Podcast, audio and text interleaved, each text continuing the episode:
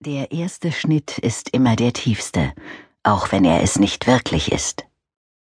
Der erste Schnitt ist Schmerz und Erlösung in einem intensiven, viel zu kurzen Moment vereint. Was danach kommt, ist ein Abarbeiten, ein Beschäftigtsein in dem Wissen, dass der Druck bald zurückkehrt. Druck, der nur vergeht, wenn man ihm mit Schmerz begegnet. Bemerkt hatte sie es zum ersten Mal, als sie Altglas zum Container bringen sollte und sich dabei an einer Scherbe verletzte. Damals war sie dreizehn gewesen. Es hatte erst nicht wehgetan, sie erinnerte sich an den Schock, dann an das Blut und erst dann an den Schmerz. Ein guter Schmerz, der alles andere vertrieb. Sie hatte die Wunde tagelang nicht in Ruhe gelassen, immer wieder neu geöffnet.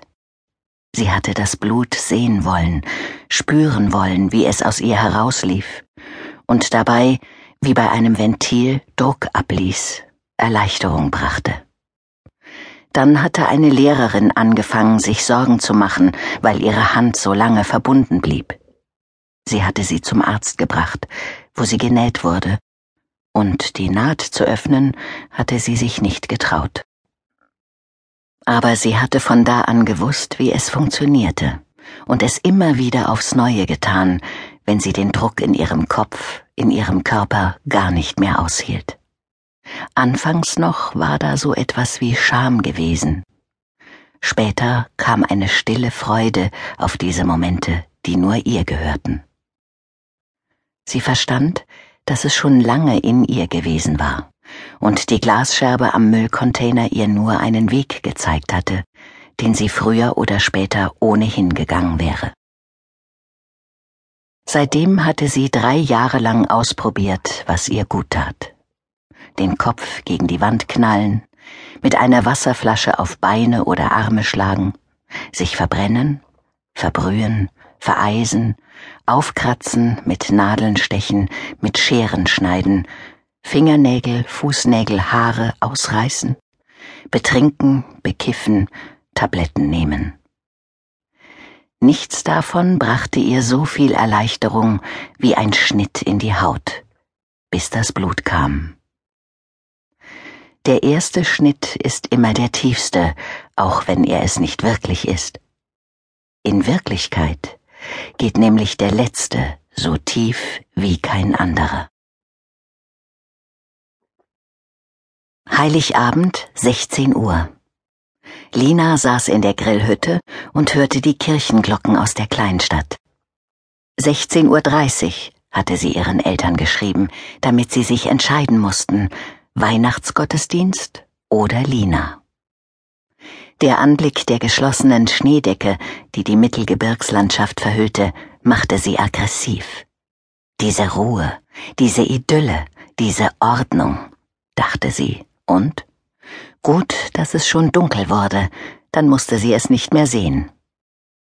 Ihr war keine andere Stelle eingefallen, überall sonst würden Menschen sein, aber niemand verlief sich an Heiligabend zur Grillhütte. Als Kinder waren sie oft hier gewesen, sie und ihre Schwester Emily.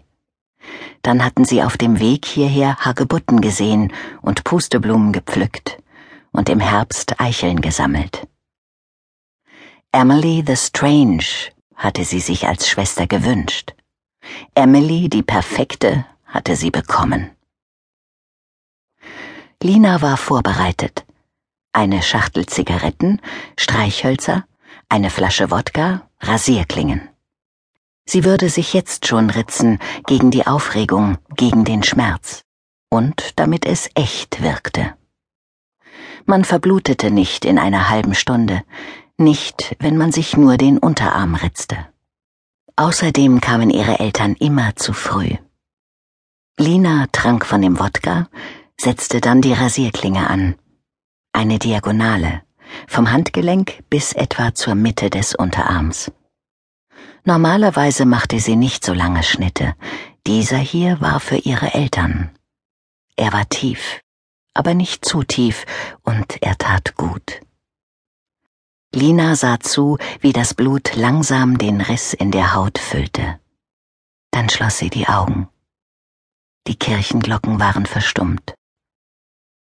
Sie hörte Schritte im Schnee knirschen. Sie kamen.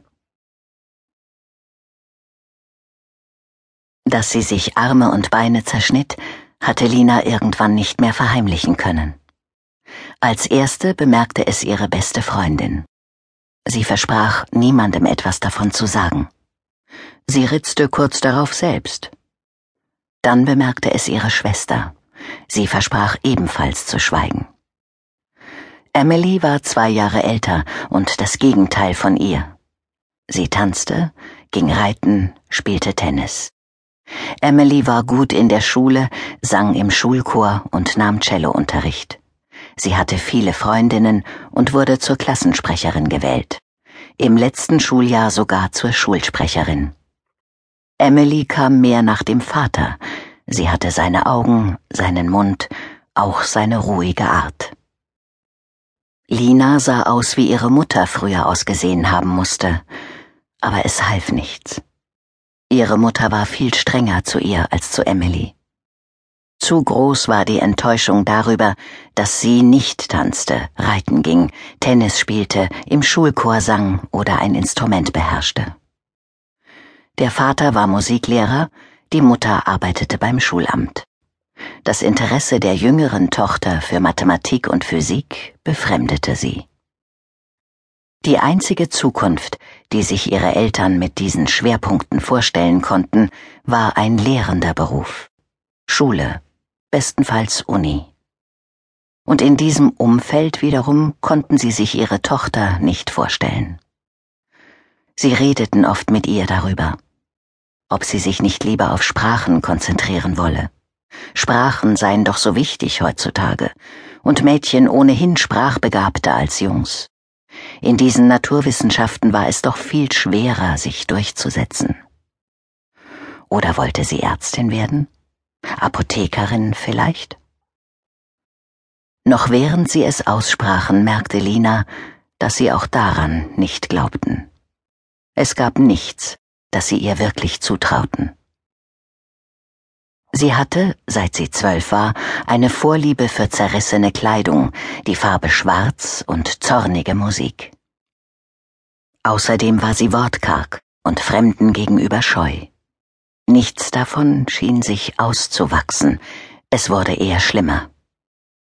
Sie fängt sich irgendwann, sagte der Vater. Das ist nicht sicher, sagte die Mutter. Eines Tages wurde der Sportlehrer misstrauisch, weil Lina